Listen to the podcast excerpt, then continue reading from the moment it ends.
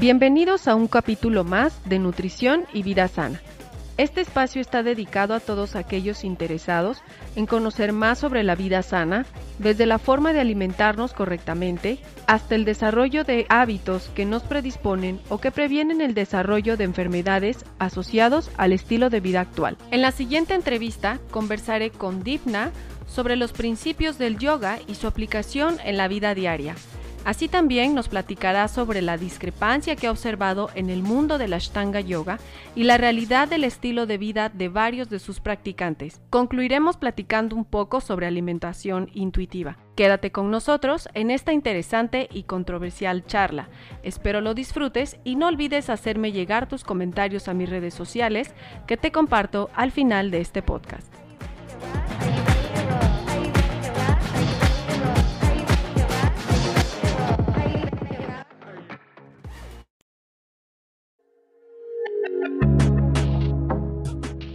A todos los que nos escuchan en esta tarde.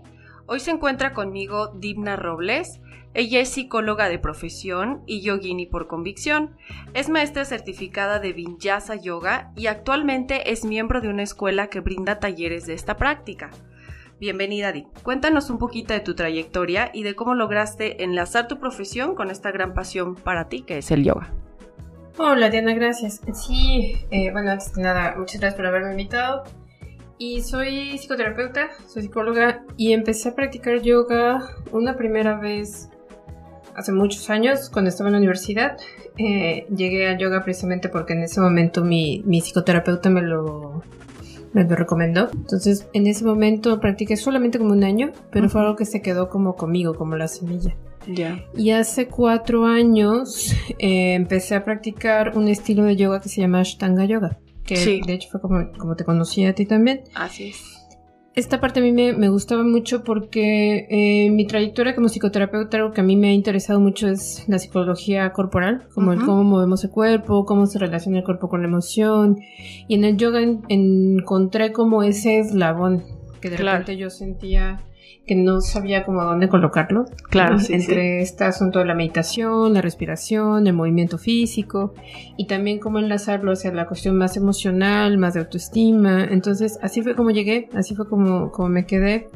Ahorita estoy con un colectivo que se llama ECAM. ECAM somos cuatro maestros, todos muy orientados hacia la Ashtanga Yoga, que es lo que practicamos, pero con este corte también de vinyasa, ¿no? Eh, y además soy psicoterapeuta, trabajo con adolescentes y jóvenes adultos. Estoy en mi consultorio de manera privada y doy clases en algunas universidades también. ¿no? Excelente. Entonces, eh, tuve una clase, de hecho, muy padre en una universidad, justamente como de técnicas de manejo de estrés, y, y eso me dio la oportunidad de, de conectar muy bien la, la cuestión de la psicoterapia, la respiración, la meditación y el yoga. Entonces fue una manera muy bonita y eso es a, a donde a mí me gustaría llevar un poco más mi trabajo, como a poder conectar de una manera muy muy fluida la práctica de, de psicoterapéutica con la práctica de movimiento y de, y, y de todos estos elementos que tiene la práctica de yoga. Súper bien.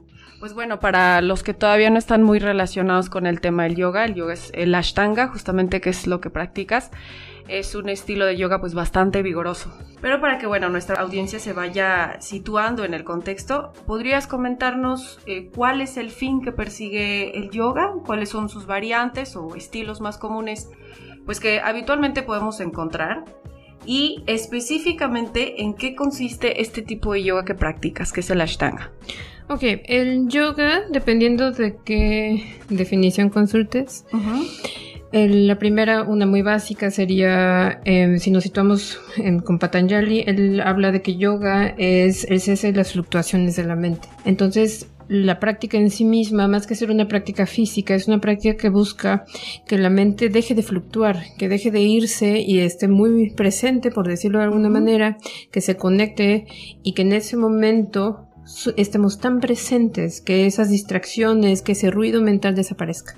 ¿no? y que entonces podamos estar muy muy presentes muy en la práctica y además el yoga em, no es solamente la parte de asana no, no es Ujú. la parte de la práctica del movimiento de la, o de la figura física también tiene otros elementos como meditación y tiene elementos de práctica respiratoria, que es pranayama. Hay muchos estilos distintos. La base del yoga, podríamos hablar, por ejemplo, del hatha como, como la raíz de todas las otras prácticas. Obviamente si te vas más atrás, también vas a encontrar prácticas como tantra yoga, ¿no? O sea, otro tipo de yogas que nos llevan más hacia atrás en la historia del yoga, más occidentalizado, más hacia nuestro contexto. Encontramos vinyasa yoga, por ejemplo. Es una práctica fluida. Una característica que tiene vinyasa es que acompañamos el movimiento con la, respiración, ¿no? Entonces, por ejemplo, inhalas y llevas los brazos hacia arriba, exhalas y llevas los brazos hacia abajo. Ashtanga es vinyasa, eh, en el sentido que hay siempre movimiento, una respiración, pero Ashtanga tiene la característica que tiene series. Y entonces estas series están dadas por un maestro. Las posturas, cada postura un maestro te las va dando, De una manera eh, más ortodoxa sería así. Tienes un maestro que te acompaña en todo tu recorrido de Ashtanga y que te va dando postura por postura dependiendo de la serie donde estés. Em, y la serie no se modifica. O sea, las series que existen en Ashtanga son de esa manera y de esa manera se practican siempre. Desde hace mm, años, ¿no? Así es como está escrito. Exacto. Eh, bueno, para que también nuestra audiencia tenga un poquito el, contexto, en algún momento también yo eh, practiqué yoga durante algunos años, llegué a tomar algún tipo de certificación pero bueno, ¿no? Más o menos por ahí me perdí un poco en el camino, sin embargo, es importante comentar que, esta práctica bien acompañada de, de, pues un profesor, de un maestro, pues no solamente resulta para muchos relajante, para muchos lo, utilizan como un acompañamiento del ejercicio dentro de su estilo de vida, pero para muchos otros, como tú lo dices, es como una forma de aquietar la mente, ¿no? De dejar a lo mejor de pensar tanto en, en los problemas que a lo mejor cargamos con el día a día y situarnos en el aquí y en el ahora, ¿no? Sí, justo. Y es que, por ejemplo, en Ashtanga, la primera serie está pensada para purificar el cuerpo, para desintoxicar el cuerpo. Yoga, yoga eso te iba a decir, ¿no? Entonces, y ya más adelante, el alumno aprende, por ejemplo, a controlar la respiración, ¿no? Eh, como una parte también más de, control mental o nervioso. Y esa también es una característica muy particular de la Ashtanga, que cada serie está diseñada para un elemento en particular y se va dando en ese orden siempre, como te decía. Pero bueno, al final de cuentas, otros estilos de yoga también nos van a ayudar a alcanzar justamente resultados similares, ¿no? El Vinyasa Yoga también va a ayudar en esta práctica meditativa que tú decías, en quitar la mente, relajarse. Y algo que dijiste que es bien importante es no es nada más la práctica física, sino también involucrarse en toda la práctica filosófica, claro. como el estilo de vida que se lleva conjunto a, la práctica de yoga, de cualquier estilo de yoga que, la gente practique.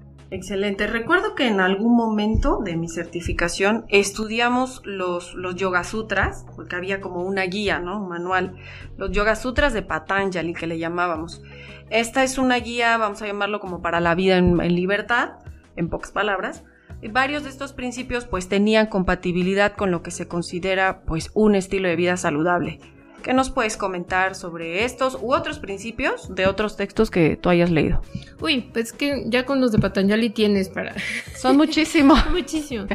Algo muy importante en los Yoga Sutras es que eh, Patanjali habla de ocho principios. De hecho, la palabra Ashtanga viene de Ashta ocho, entonces tenemos ocho principios. El primero serían los llamas, que son los principios universales que todos los yogis debemos seguir. Tenemos también los niyamas, que son los preceptos de, orden individual, que podemos ir también siguiendo como, como individuos.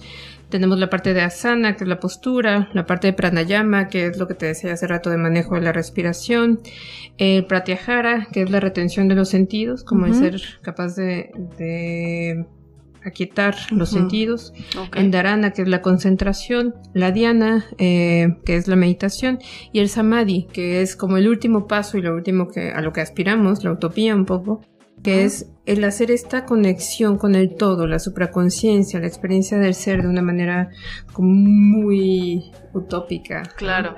Esta parte, fíjate que es importante porque eh, cuando cualquier persona quiere probar la disciplina del yoga y dice, no, pues es que el yoga para hacer tal postura, ¿no? Para alcanzar un parado de manos, para alcanzar tal eh, posición pero realmente están dejando fuera todo esto que estás diciendo, que es la conexión mente-cuerpo, trabajar la propiocepción, ¿no? que es una palabra que, que, muchos no todavía no conocemos a estas alturas, yo no conocí hasta conocí el yoga, y es también involucrar los principios de esta guía en nuestro día a día, ¿no? O sea, cómo, cómo manejas tus emociones, cómo manejas tu sentido, cómo manejas tus relaciones con los demás, ahí también se ve reflejada la, la práctica del yoga. Fíjate que ahorita te hablaba yo de los llamas, por ejemplo, ¿no? La postura, la asana, en sí misma la postura va a crear salud porque estamos moviendo el cuerpo. Así es, movimiento consciente del cuerpo. Entonces eso, al menos desde la postura también psicológica, psicoterapéutica, en tener una buena conexión con el cuerpo te va a modificar cómo te relacionas con el mundo, cómo te observas a ti mismo, cómo te relacionas con otros. Pero más allá de eso, el asana es el camino, es como, como el laboratorio donde después puedo ir y practicar todas esas herramientas afuera. Esta frase que conocemos mucho de yoga empieza fuera del tapete. Así es, a mí me tocó escucharla. Sí, claro. Entonces, eh, en los llamas, por ejemplo, eh, todos estos preceptos de vida, de cómo debemos conducirnos, hablamos de la IMSA, la no violencia, que eso es algo que muchos de nosotros hemos em, escuchado al menos, ¿no? En relación al yoga. Y no es únicamente, y eso es lo, lo, padre y lo interesante, no es únicamente la no violencia en el cómo me relaciono con el otro, sino conmigo mismo. Sino conmigo mismo. Y además, inclusive en mi práctica de asana, mi práctica física, eso es importante porque si yo no soy violento conmigo, no me empujo a lugares a donde todavía mi cuerpo no está Exacto listo para llegar, por ejemplo, ¿no? Y fíjate que aquí voy a hacer un paréntesis porque yo mucho tiempo hice la comparación cuando estuve entrenando yoga. Sí caí en un error de desprestigiar otras disciplinas, pero era porque comparaba constantemente como aquellos que están practicando, por decir, ejercicios de fuerza con peso, que son los que están en gimnasio, que son los que practican algún deporte, incluso se llegan a lesionar por este ego de yo puedo cargar más, yo puedo hacer más, puedo entrenar más y no se escuchan, ¿no? No se escuchan cuando el cuerpo le está diciendo, ¿sabes qué? Aquí simplemente no puedo bajar más, no puedo cargar más, entonces necesito que me respetes, necesito que hagas una pausa y, hagas un ejercicio alternativo al, fuerte o al pesado, porque si no nos vamos a lastimar. Es algo que también pasó, en algún momento me pasó en el yoga, ¿no? Con este afán de querer alcanzar esta postura. Y, y, como dices tú, o sea, tú no estás listo para poder hacer ese parado de manos y lo quieres hacer, lesión. ¿No? Entonces, qué importante es esto que estás comentando de la no violencia con primero con nosotros mismos. Incluso aquí podemos hablar que de la autocrítica, de cómo somos de eh, sí claro nos eh, juzgamos por por no poder hacer y de cómo nos hablamos por ejemplo a IMSA también lo podemos llevar a muchos aspectos de nuestra vida, el cómo nos hablamos y cómo le hablamos a otros, de manera violenta o no violenta, el justamente cómo nos percibimos o no nos percibimos, cómo nos empujamos o no nos empujamos, y justamente por eso la sana sí se vuelve importante a veces, ¿no? Porque de repente la, la, asana se puede ver como una lucha con tu propio ego. Claro. yo quiero lograr ese par de manos. Y en ese sentido, a veces podemos olvidar un poco el sentido profundo. claro. ¿No? quiere esto decir que solo practicar asana sea malo, sino más bien, idealmente, practicaríamos y tendríamos conciencia de la profundidad que implica también, ¿no? Y el darme cuenta de, ok, no lo puedo hacer, ¿Qué implica eso para mí? ¿Cómo me siento yo? ¿Cómo respondo yo ante mi frustración o ante mi ego o ante equivocarme, ¿no? Exacto. Ante caerme enfrente del grupo con el que estoy tomando yoga. O sea, todos esos elementos y que se relacionan, por ejemplo, directamente con AIMSA, con la manera en que me hablo, con la manera en que le hablo a los demás, cómo muevo mi cuerpo, si soy violento o no soy violento. Por eso te digo, esto de los preceptos que me preguntabas, Podría dar para una plática para... Muchísimo. Sí, ¿no? Como de tres horas. Son muy extensos, pero la verdad es que ojalá quien eh, nos esté escuchando empiecen a despertar un poquito esta curiosidad de, qué es el yoga más allá de una postura, ¿no? Sino todo lo que conlleva. Eh, estarían llevándose de verdad un conocimiento padrísimo. Y di, pues mira, hoy en día considero que es bastante complicado vivir y construir un estilo de vida yógico al 100%. Nuestras vidas occidentalizadas han impactado no solo en nuestra forma de consumir, sino también sobre nuestra propia imagen corporal, y tú lo has visto. A pesar de que uno de los objetivos principales que busca el yoga es entender la mente y trabajar en el desapego, pareciera que existe una línea muy delgada entre mantener una práctica disciplinada y obsesionarse con la perfección de la ejecución de una sana, ¿no? O una postura, como tú lo llamas. Claro, el digo, de todos estos llamas, por ejemplo, el único que tocamos hace rato fue, fue AIMSA, son muchos otros, ¿no? Tenemos Setia, tenemos Stella, no mentir, no robar, hay muchas cosas que se llevan también al plano filosófico. Esta parte del desapego es, es justamente uno de los como principios básicos que trabajamos en el yoga, como no apegarnos a las cosas, no apegarnos incluso a la práctica física, no apegarnos a las cuestiones materiales, que no quiere decir no tenerlas, más bien no tener un apego a ellas. Así es. No, no, no significa no tengas un teléfono, significa no sufras por el teléfono. Así es, si no lo tienes, ¿no? Si no lo tienes. O si lo has perdido y ya lo tuviste. O sea, como empezar a, aprender a dejar ir, por ejemplo. Claro. Y esto que decías de, del estilo de vida yógico, eh, sí creo que, por ejemplo, a lo mejor lo has notado, ahora en la práctica física de asana tenemos un montón de marcas súper costosas. No, no quiero decir que sea bueno o malo que sean costosas, simplemente que está ahí el producto como consumista, ¿no? Justamente, a veces a mí esta parte se me hace un poco incongruente porque una de las cosas que trabajamos en yoga es el desapego a ese tipo de, objetos materiales y a, las ideas que tengo de algo. En la asana puede pasar lo que decías hace rato de, buscar la perfección de, la figura, de, cómo muevo el cuerpo y a veces en ese sentido olvidamos que si la postura no llega no pasa nada. Justo ese es el desapego. Si la postura llega, qué padre. Si la postura no llega, no pasa nada. Y si la postura llegó y se fue, porque a veces pasa en nuestras prácticas físicas que un día de repente el parado de manos me sale increíble y al día siguiente es como, claro, me caí 20 veces. Y entonces eso es parte de la práctica también. Y entender que obviamente unos días vamos a tener la energía para hacer una práctica completa otros días simplemente quieres hacer 20 minutos o simplemente no te sientes, digamos que con esa, esa motivación o esa fuerza incluso para poder hacer un parado, tal o cual postura. Sí, o lo que sea. El otro día estaba yo platicando con, un terapeuta, eh, con mi terapeuta, y le decía, es que no puedo practicar físicamente, como en una semana. digo, me siento rara, no puedo practicar. Y me cacho a mí misma como regañándome un poco, no he practicado, ¿no? ¿Sabes? Como es culpable, ¿no? Sí, claro. Y él me decía algo que es muy importante y es muy cierto. Me dijo, pero es que eso también es práctica. Es darte cuenta, porque él practica yoga también, me decía, darte cuenta que a veces no vas a poder la práctica física y que eso es solo un pedacito. Así y que no es el todo.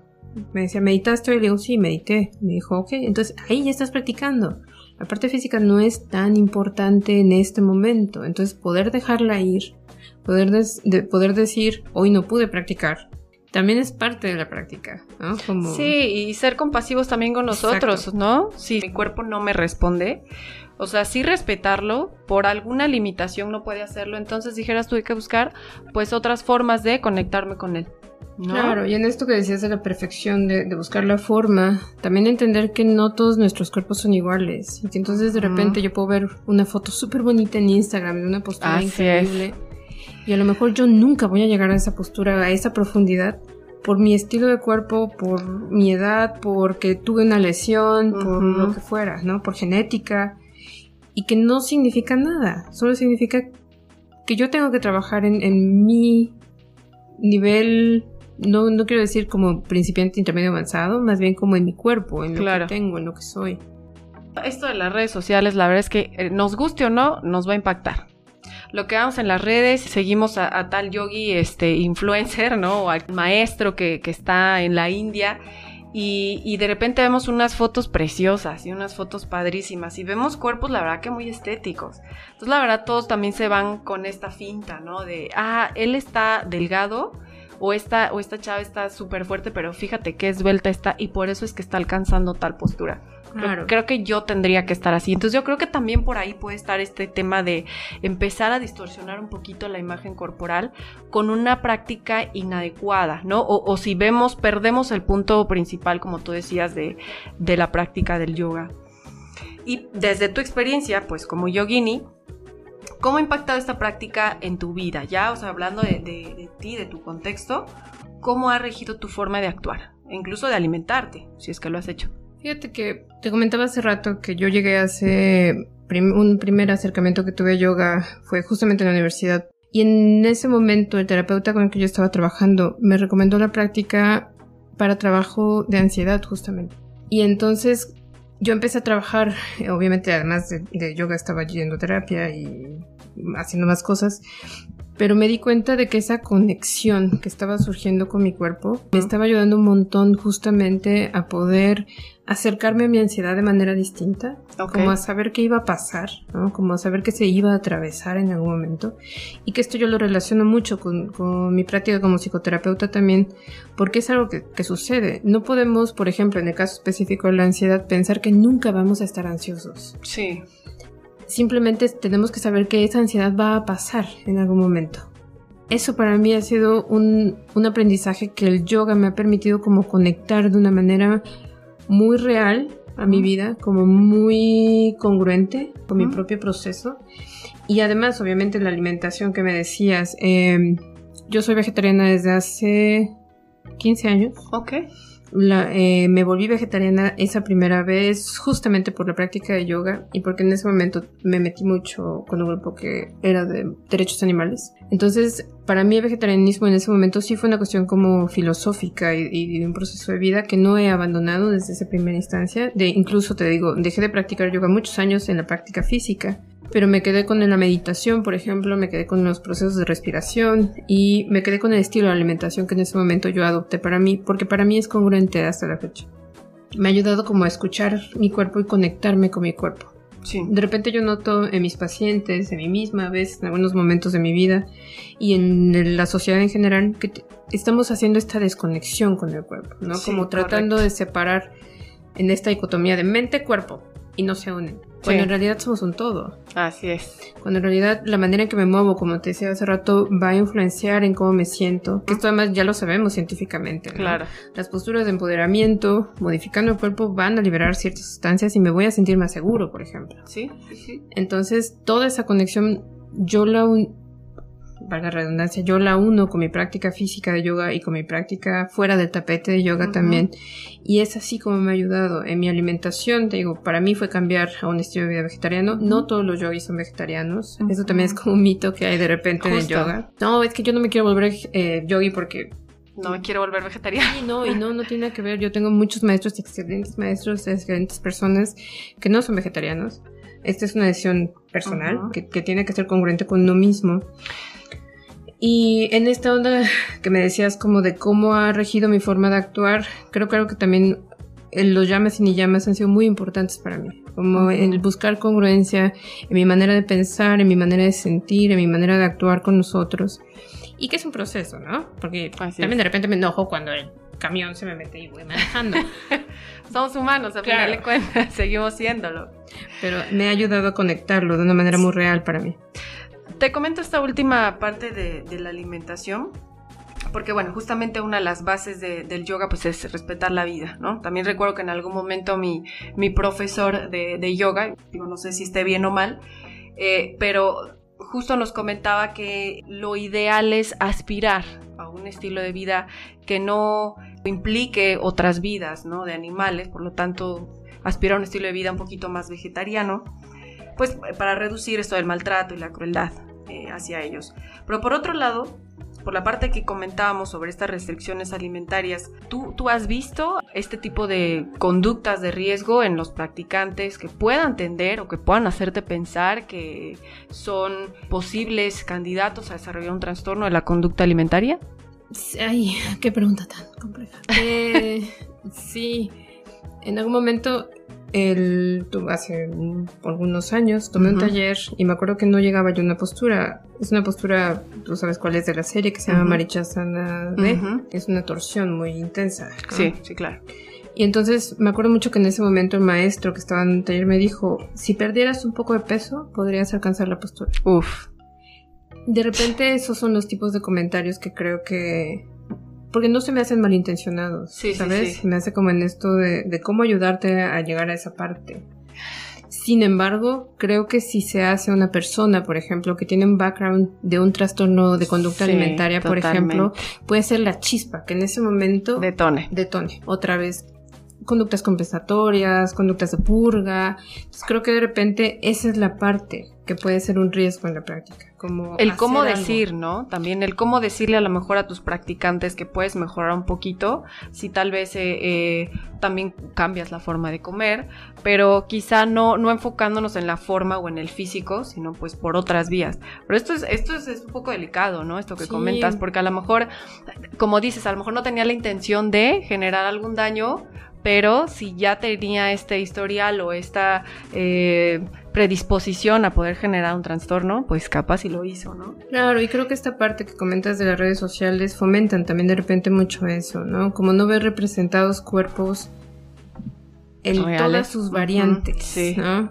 Sino solamente como la chica o el chico súper fuerte, súper delgado, que alcanza posturas súper profundas Sí. y que de repente se glorifica mucho esa parte y eso en algunos sujetos desde mi impresión psicoterapeuta, psicoterapéutica también creo que sí puede ser algo que detone de repente algunos tipos de conductas que pueden ser nocivas para Totalmente. sí para la persona Y pues bueno, ya para, para ir cerrando este tema, que la verdad dijeras tú tiene muchísimo más para, para poder hablar, vamos a empezar a aterrizar un poquito el tema de, de alimentación y, y trastorno de la conducta, que ya que tocamos este, este tema.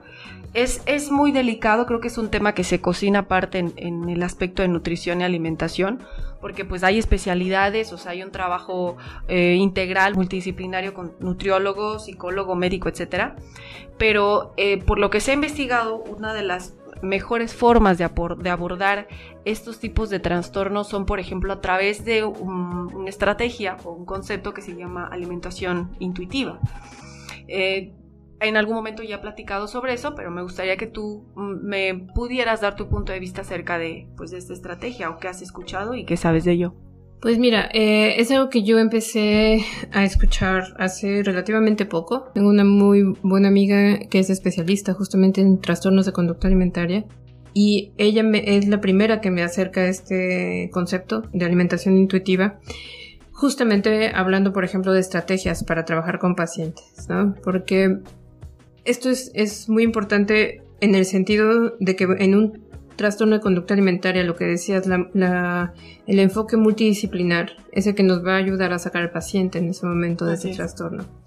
Y este estilo de alimentación al principio para algunos de ellos puede ser muy difícil, justamente porque lleva ese cuerpo y esa mente mucho tiempo disociando estas dos partes de las que hablábamos hace rato, no, no tomando en cuenta mi, mi hambre, no tomando en cuenta mi saciedad, no como inclusive dejando de escuchar las señales físicas. Entonces un primer paso es justamente empezar a conectar con las propias señales de mi cuerpo. Y que eso puede ser bien complicado si para una persona que no tiene un trastorno de conducta alimentaria lo es, ¿no? ¿Cuántos de nosotros, no sé, tenemos una jornada laboral súper larga y entonces no comemos, aunque Así tenemos es. hambre? Y hacemos eso seis días a la semana. Claro. ¿no? Y que no es necesario, por ejemplo, que sea una persona que tenga ya un diagnóstico franco, ¿no? De, de trastorno de la conducta alimentaria, sino simplemente todos aquellos que a lo mejor están en ese limbo de que son comedores compulsivos, de que tienen ansiedad, de que por alguna situación de depresión lo reflejan en el consumo de alimentos. Entonces, pues sí, algunos de los principios de, la alimentación intuitiva, pues tratan de perseguir ese fin, como tú dices, de volver a reconectar el, el hambre real, ¿no? El hambre fisiológico y la saciedad, pues con nuestra mente, ¿no? Consumir solo cuando de verdad tenemos hambre. Y la parte de las emociones, trabajarlas quizá un poco separado de esta parte para que no vaciemos eh, nuestras emociones justamente al momento de comer. Que por ahí viene el tema, ¿no? Entonces, si, si tengo ansiedad, si tengo depresión, voy y lo reflejo comiendo más o comiendo menos, también puede ser. Claro, sí. De hecho, en psicopatología, muchos, no solo los trastornos de conducta alimentaria, muchas patologías hablan justamente de una afectación en el apetito, por ejemplo. Siendo muy estrictos. En la depresión, por ejemplo, puede haber eh, aumento de apetito o disminución Así de es. apetito, ¿no? Dependiendo de cada uno de nosotros.